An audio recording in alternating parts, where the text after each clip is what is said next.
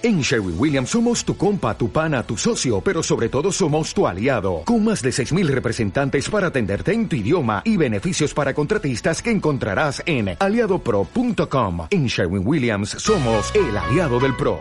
Furiosa por los libros. Furiosa por los libros. Furiosa por los libros. Furiosa por los libros. Furiosa por los libros. Furiosa por los libros. Furiosa por los libros. Furiosa por los libros.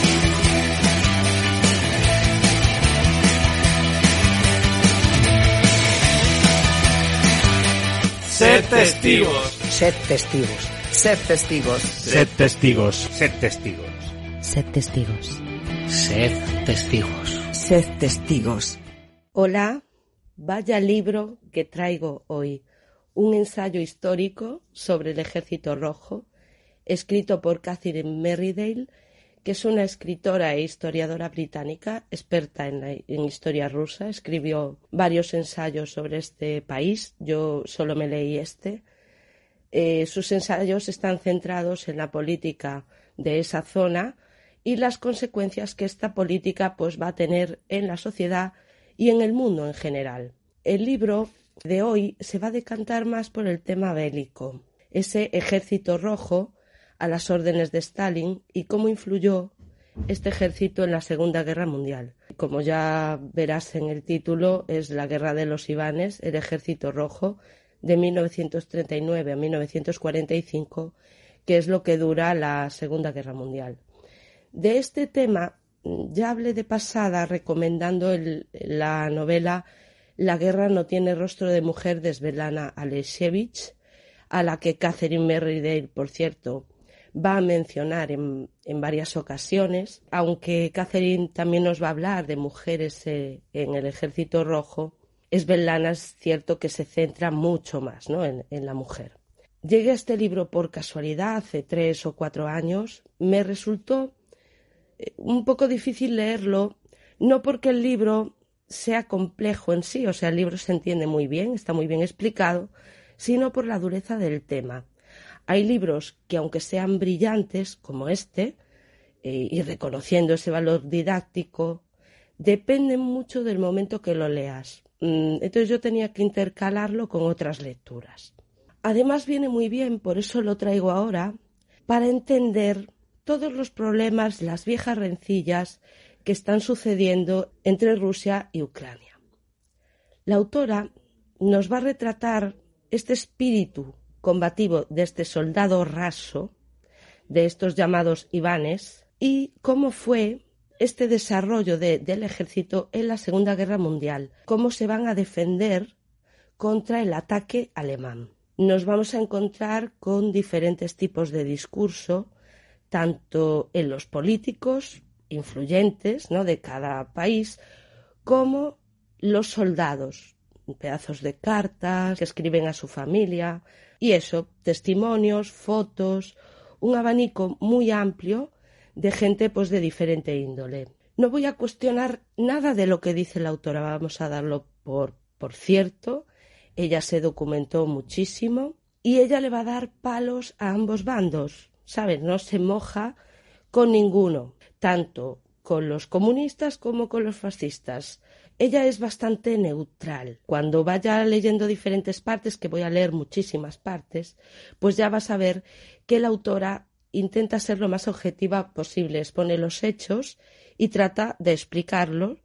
Lo que más me gustó es ver esa evolución, ver cómo explica muy detalladamente eh, esa mentalidad del ejército, que en un primer momento eh, los rusos temían a, los fascistas, pero como después hay ese pacto de no agresión, se firma, y luego cuando definitivamente Hitler rompe ese pacto y ellos pues se defiende y ya hay un odio a muerte a los alemanes. Este cambio crucial para el desarrollo de la Segunda Guerra Mundial es la parte central ¿no? de, todo el libro. Vamos a ver cómo Alemania se tiene que enfrentar con esos dos frentes. Iba a decir con uno, no, no solo con los orientales, o sea, con los rusos, sino con el frente occidental que le va a venir por, otro, por, por el otro lado. Una campaña muy ambiciosa que los va a llevar a la derrota definitiva. ¿Y quién paga las consecuencias de la guerra? Pues lo estamos viendo. Los civiles, los pobres civiles. La autora deja muy claro que tanto soldados fascistas como soldados comunistas, como dije antes, son de la misma calaña. En cuanto aparecen unos u otros, van a, arrasar con todo, va a haber violaciones, robos, saqueos, lo que no podían robar, pues lo quemaban, prisioneros, etcétera, ¿no? No sentían compasión por nada ni por nadie, estaban como deshumanizados estos soldados. Está muy bien contar por parte de la autora con su experiencia para recabar la información. Es lo primero que voy a leer. Hoy es posible decir y pensar cosas que eran tabú en los días del poder soviético. También las restricciones a los investigadores están disminuyendo constantemente. Documentos que antaño estaban vetados para los estudiosos y en consecuencia prohibidos para la memoria colectiva soviética han sido desclasificados por millones. Este libro jamás habría podido escribirse si yo no hubiera dispuesto de montones de cartas de los soldados, de informes de los militares y la policía secreta o de las propias notas internas del ejército relativa a la moral. Un poquito más adelante, ¿dónde está el gobierno ruso? A ver. El gobierno ruso asimismo tiene interés en preservar una imagen positiva de la guerra, puesto que su victoria sobre el fascismo sigue representando el mayor logro del que puede jactarse la Rusia moderna. El asunto es que la conmemoración conforta a los supervivientes y eleva la moral nacional. Bueno, esto está escrito, mm, no sé el año exacto de publicación, si era 2006-2007, claro, a principios de los 2000 pues ya no es igual que ahora. A lo mejor ahora sí sería más complicado acceder a ciertos archivos. Bueno, ahora mismo no se puede acceder a nada que está en guerra y todo el rollo, pero unos años antes pues tampoco a lo mejor era tan posible esto. Si le pongo alguna pega, que no es malo en sí, pero es un exceso de datos, eh, porque por momentos puede resultar un poco Mm, te aturde, ¿no? Tanto dato te deja un poquito la cabeza como un bombo. Y también hace saltos temporales que, que muchas veces te descolocan, pero todos son obstáculos salvables. Merece la pena saber lo que pasó y las consecuencias que ese pasado tiene tristemente en la historia de hoy en día. Porque no se aprende, no se aprende de los errores. Es, es, el, el ser humano es así.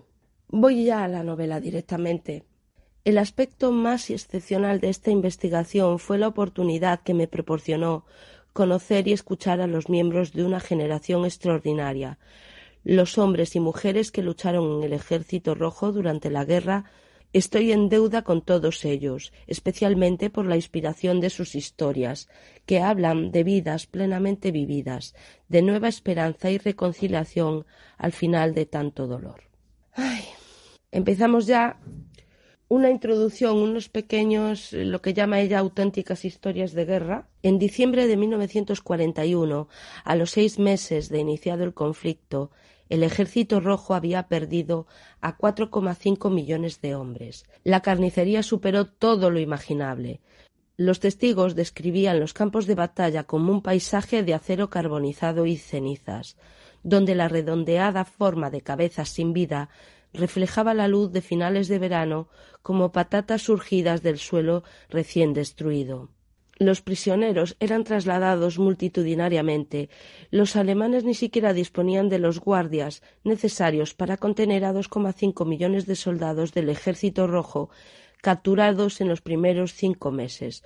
Una sola campaña, la defensa de Kiev, costó a los soviéticos cerca de setecientos mil muertos o desaparecidos en solo unas semanas. A finales del 41, casi todos los soldados que integraban el ejército de preguerra estaban muertos o habían sido prisioneros. Y este proceso se repetía de nuevo, ya que habría aún otra generación que sería reclutada, embutida en un uniforme y asesinada, capturada o herida, sin posibilidad de recuperación.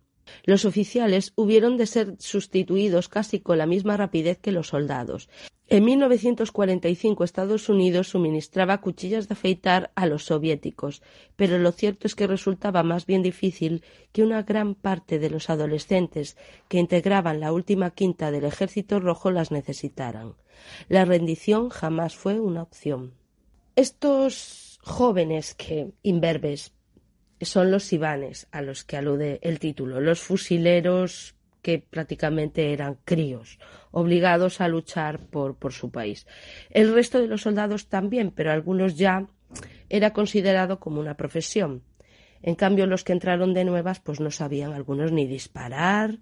La historia épica de esta guerra se ha narrado muchas veces, pero las historias de esos 30 millones de soldados permanecen aún inexploradas. Sabemos mucho de las tropas británicas y estadounidenses que han dado lugar a los estudios en los que se basa gran parte de lo que hoy sabemos sobre el combate, entrenamiento, traumas y supervivencia en tiempo de guerra.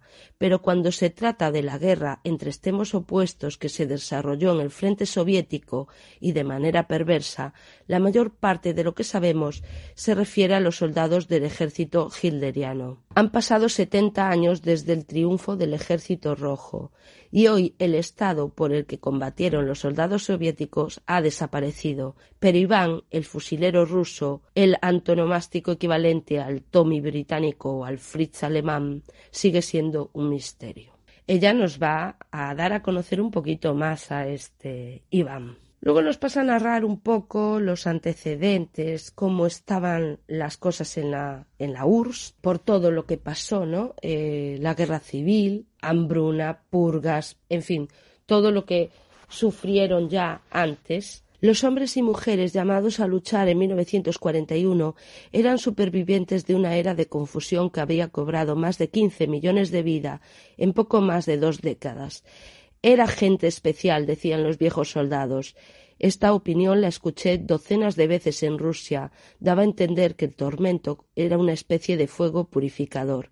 Habría creado una generación excepcional. Los historiadores tienden a aceptar este punto de vista y respetar la evidencia de la estoica resistencia y sacrificio de parte de una nación entera. Las explicaciones materiales de la victoria soviética nunca resultan convincentes, dice Richard Overy en su autorizada historia de la guerra rusa. Es difícil escribir la historia de la guerra sin reconocer que existía cierta idea de un alma o espíritu ruso que importaba demasiado a la gente común y corriente como para descartarla tildándola de mero sentimentalismo. Patriotismo, solían decirme los veteranos a voz en grito, algo que no se encuentra entre nuestros jóvenes de hoy. Puede que sea cierto, pero pocos han reflexionado sobre motivaciones de soldados cuyas vidas habían sido envenenadas por el mismo Estado por el que estaban a punto de luchar, y pocos se preguntan a sí mismos qué ideas podrían haber recibido los futuros soldados de sus padres o camaradas de mayor edad que habían sobrevivido a otras guerras y que habrían presenciado otros gobiernos en Rusia, o que habían aprendido a mantenerse vivos viendo morir a los demás. Las historias de los soldados constituyen una maraña de paradojas y sesenta años de recuerdos no han hecho sino aumentar la confusión. Es que ella siempre se muestra así muy cuestiona todo, ¿sabes? Explica también la influencia de la propaganda. Eh, en todos los gobiernos la propaganda es muy importante utilizar la cultura, ¿no? Eh, utilizar eh, poesía, novela, canciones, el cine y, preparar buenos discursos, que eso también es muy importante. Cuando una persona habla muy bien, es un buen orador, como que te atrapa mucho más que una persona que no sabe expresarse en público. El modo de vida también nos va a contar, el cambio que sufre el campo con la colectivización, un poquito de malestar esto entre los campesinos, nos hace un poco un resumen económico, social, político, para situarnos en este marco pre-Segunda Guerra Mundial. La educación también es un caldo de cultivo para crear estas nuevas generaciones de soldados. Vamos a ver, los escolares, al menos los de las ciudades, asimilaron la ideología junto con el patriotismo, con los rostros de Lenin y Stalin. Cuando se presentaban voluntarios, el altruismo natural de los jóvenes se canalizaba hacia el sentido del deber para con el partido. Los adolescentes soviéticos estudiaban, hacían excursiones, se entrenaban para una campaña de mayor envergadura, para mejorar y cambiar y construir un mundo mejor. Ya está el Estado como teledirigiendo el modo de pensar y de hacer de, estos jóvenes. La élite de las asociaciones era el Comsomol, la Organización de Juventudes Comunistas, y cualquiera que aspirara a hacer una buena carrera o ocupar una plaza en la universidad había de afiliarse a ella. Como digo, para conseguir un futuro un poco mejor, pues tenían que formar parte de la vida política. Van a llegar las luchas. Nos habla de la campaña, la guerra que hay en Finlandia en el 39. Tremendo esto, porque aquí se acuña lo de los cócteles Molotov. Es un invento de los finlandeses. Lo bautizan así por el ministro soviético de Asuntos Exteriores, que era, se, apellidaba Molotov. Como que Molotov, eh, la guerra contra Finlandia, dijo esto como que iba a ser pan comido o no sé qué, y los otros le dicen, pues ya te damos nosotros el, el cóctel para que te baje mejor el pan. Esto fue una escabechina le vino muy bien a los alemanes para saber cómo funcionaba el ejército rojo, que no estaban tan preparados como les parecía. Conocer los puntos débiles del futuro enemigo, pues viene muy bien. La evolución del ejército, porque van a pasar de ser un ejército desorganizado y pobre a de repente a reorganizarse, a... Pero esto lo vamos a ver a lo largo del libro. Eh, pasan por muchas etapas, la verdad. Un aguante eso, eso se lo hay que reconocer, eh, eh, no tenían calzado, no tenían armas. Las armas se las daban a los mandos. El soldado raso tenía su cartuchera y tal, pero no tenía nada que meter en ella.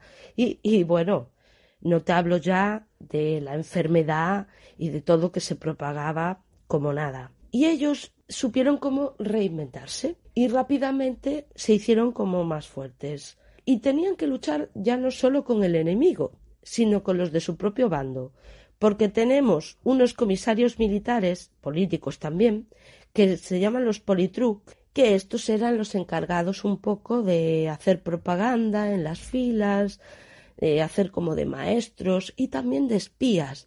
Ahí detectaban si uno se portaba o decía alguna palabra por encima de otra o criticaba al mando este cabrón no está por la causa aquí, se está desviando un poquito y lo mataban. O sea, la bala te podía venir de frente del enemigo, te podía venir por la espalda de uno de estos. De hecho, llegaron a odiar más a los politruc que al enemigo. Nos va a narrar perfectamente la jerarquía militar. Eso es verdad. El ambiente, los entrenamientos, esa vida diaria y, todo, todo muy bien. Empieza el lío. El 23 de agosto, el ministro de Exteriores soviéticos, el famoso Molotov, firma un pacto de no agresión con la Alemania nazi. Claro, los del Ejército Rojo, después de hablarles de la amenaza fascista, se quedan a cuadros. Aún más a cuadros se van a quedar cuando de repente estos supuestos amigos los invaden. Vamos a ver cómo hacen esto.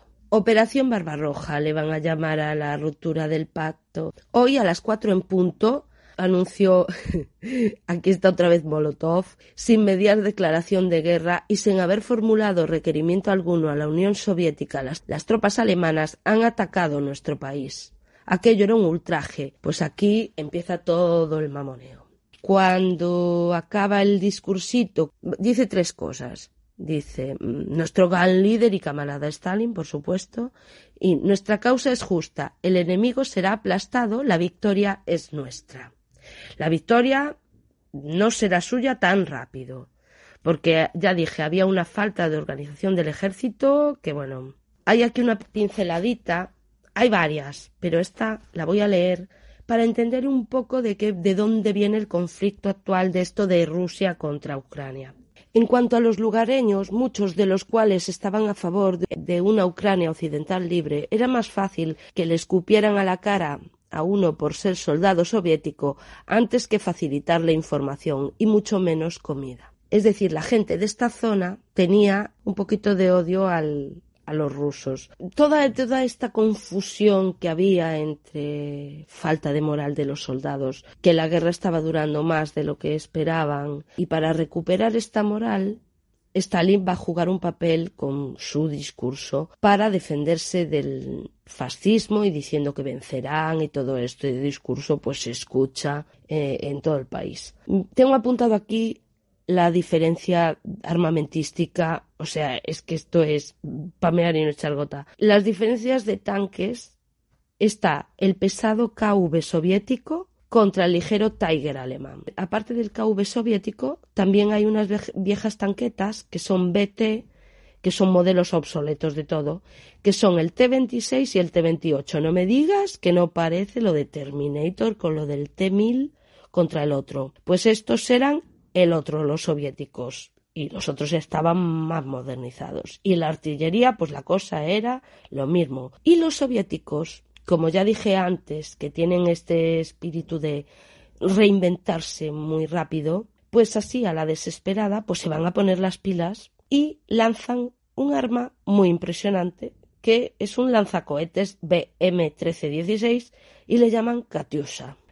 Aunque funciona bastante bien, pues la Unión Soviética en este momento, eh, en medio del caos que tienen, pues mm, es que no sé ni cómo explicarlo, porque hay aquí un lío de deserciones, es que muchos no saben ni por qué están luchando. Stalin firma la Orden 270. Muerte al desertor, al cobarde enemigo de la patria. Esto me recordó a lo de Clone Wars, la Orden 66, eso de matar a los Jedis. Bueno, pues lo mismo, pero para los desertores, porque son un peligro para el emperador es que, es que alucino ¿eh? con los paralelismos que hay de una cosa y de otra. Se cometen injusticias tremendas. Se señala un desertor que realmente no es. Los alemanes, en agosto del 41, tienen el Báltico, Bielorrusia y la mayor parte de Ucrania, Kiev incluido, eso fue en septiembre, fue un poquito más tarde, y Stalingrado sitiada. O sea, ya están metidos ahí y ya va a empezar en Stalingrado que se llamó el espíritu de Stalingrado, ¿no? Es muy famoso esto, porque hay un desgaste alemán. Es verdad que de la Segunda Guerra Mundial, como lo que nos llega es más la historia eh, de los Estados Unidos y todo el rollo, pues nos hablan mucho del holocausto, del, odio a los judíos, del fascismo y tal, pero no nos hablan de la otra parte. Los alemanes eh, llegados a este punto de, de cercar Stalingrado, quieren avanzar hacia allí y le echan la culpa al clima. Hay demasiado fango, demasiado lodo, avanzan lentísimo, se quedan sin suministros, sin comida. Entonces los otros van recuperando el territorio más rápido porque están acostumbrados, más preparados para esos cambios climáticos. Y también aprendieron mucho en la guerra de Finlandia. Pienso que, que un papel importante también lo juega la desesperación de los rusos. Es que estaban hasta los mismísimos de la lucha. O sea, empezaron a avanzar por inercia, luchaban por inercia de escasez de ropa, de comida, de, de, críticas, ¿sabes? Empiezan a ver cosas y les empieza a traer todo el rollo del capitalismo a muchos, porque ven que, que viven mejor. Botín de guerra, porque Mandan bicicletas, mandan comida, mandan, mandan de todo para su casa. ¿Qué más tengo por aquí? Esto lo voy a leer. Como hay muchos problemas con las regiones ocupadas, las que van, el territorio que van recuperando, hablo de Ucrania. Hablo de estas zonas que ahora tampoco veían con muy buenos ojos a los, a los rusos, de ahí esa rivalidad desde esta época hasta ahora y al revés, sobre todo la parte occidental de Ucrania una cosa que nos va a hablar de los partisanos, que voy a leerlo. ¿Quiénes eran estos partisanos? Y lo que hacían. A los ojos soviéticos, el problema era que en las regiones ocupadas había demasiada gente que al verse sin líderes y sin Estado, había escuchado a los hitlerianos y les había seguido.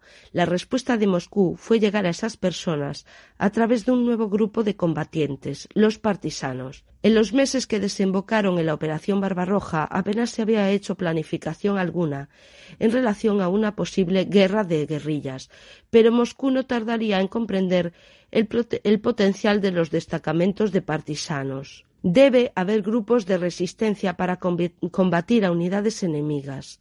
En las zonas ocupadas deben crearse unas condiciones intolerables para el enemigo y sus cómplices, porque aquí se considera que los que son conquistados o que se dejan vencer son también enemigos de la patria. Eran cómplices para ellos. Eh, otra, otro tanto pasó en Francia, ¿no?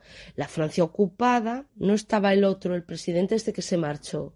¿Cuál fue? De Gaulle, el francés que desde, desde Gran Bretaña les decía que eran unos vendidos por haberse rendido a los alemanes. A estos les pasó un poquito lo mismo. Lo haces genial. Yo que llevo un rato escuchando ahí fuera y lo haces de maravilloso. Me estoy liando un poco, que es, esto es larguísimo y tengo un montón de cosas. Ya me perdí. Los partisanos, sí. Y todo esto, y lo que pasó en Francia y tal. Eso también lo quería comentar. El sentimiento racista el, sentimiento racista en el fascismo es muy evidente cuando se hacen esos campos de concentración, concentración, esa persecución a los judíos, a los negros, a los de otros países y tal. Y defender la raza aria, la raza pura, con ese enano moreno que es Hitler, que también manda narices. A los comunistas les pasaba lo mismo. Eran unos racistas. Va a acampar a sus anchas el racismo también tenían campos de concentración ellos. Para los suyos propios ya tenían las cárceles estas que eran los gulags estos mm, famosos. Los mandaban a Siberia ahí a morirse. Hay un nuevo eslogan. Antes, para la batalla, gritaban hurá, que ya habla con, varios veteranos que no recuerdan que, que gritaran nada, pero bueno. Y ahora es ni un paso atrás. Y hay un nuevo uniforme. Los van a asear, los van a poner todos limpitos, todos bien preparaditos, porque debieron de ver a los nazis y les entró como envidia o algo así, aunque yo pienso que mantenerse en el frente limpio es complicado. ¿eh? Como dije antes, el éxito en Stalingrado es clave, también lo va a ser la campaña en Kerch, esto también es muy, muy importante. Y entonces esto hace que la moral de los rusos suba, son como héroes, han salvado a la patria del enemigo, lo han expulsado. Yo voy a decir algo. Voy a decir algo que igual me caen palos, pero me, da lo mismo. Si te atacan, tú te defiendes, que no es lo mismo que atacar tú. Y ahora, si analizamos lo que está haciendo Putin para justificar la invasión de Ucrania, veremos que está haciendo corta y pega de muchas de las cosas que Stalin decía, luchar contra los fascistas ucranianos, muchos argumentos en los que él se basa, siendo ahora el invasor, que pienso que una línea que no puedes cruzar. Y ahí eso separa el bien del mal. Si sabes que estás permitiendo eso y que eso está mal, es que eres un hijo de puta. El que lo hace y el que lo permite.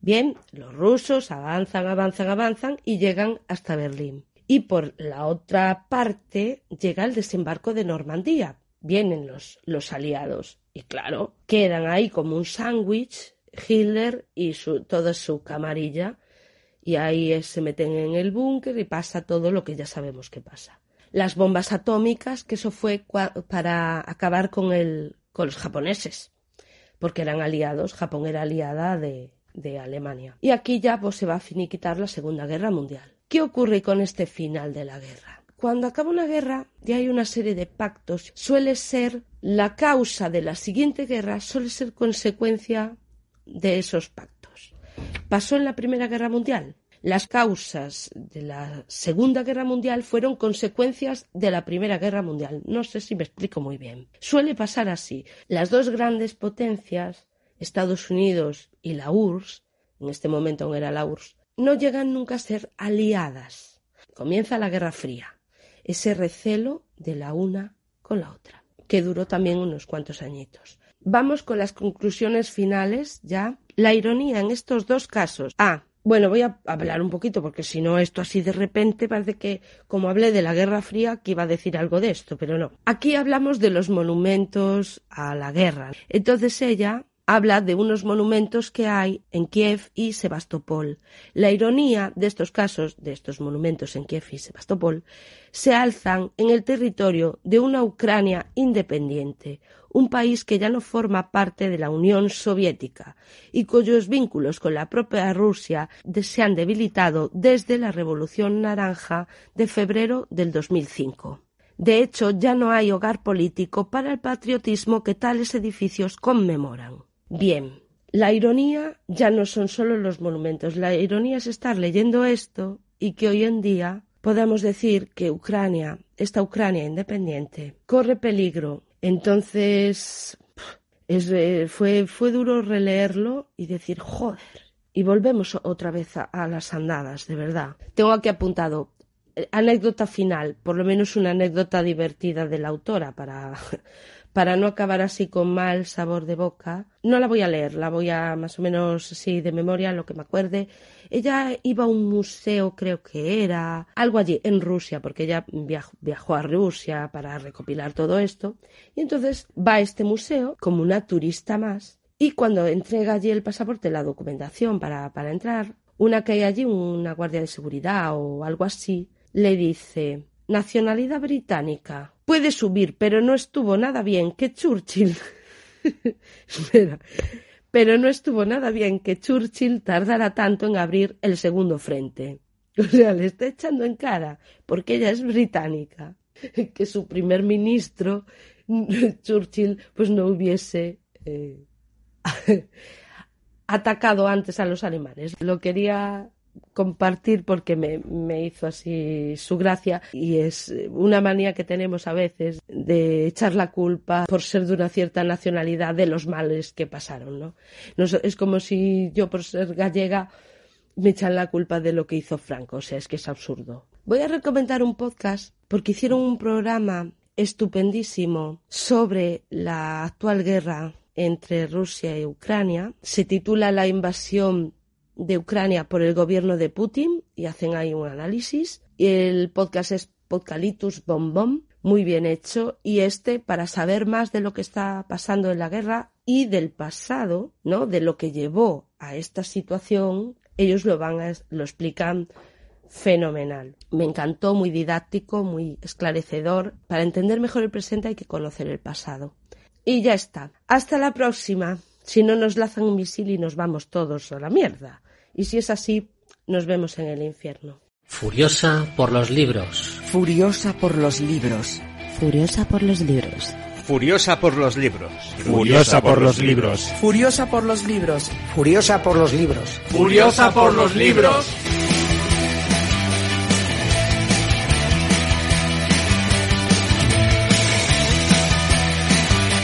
Sed testigos. Sed testigos. Sed testigos. Sed testigos. Sed testigos. Sed testigos. Sed testigos. Sed testigos.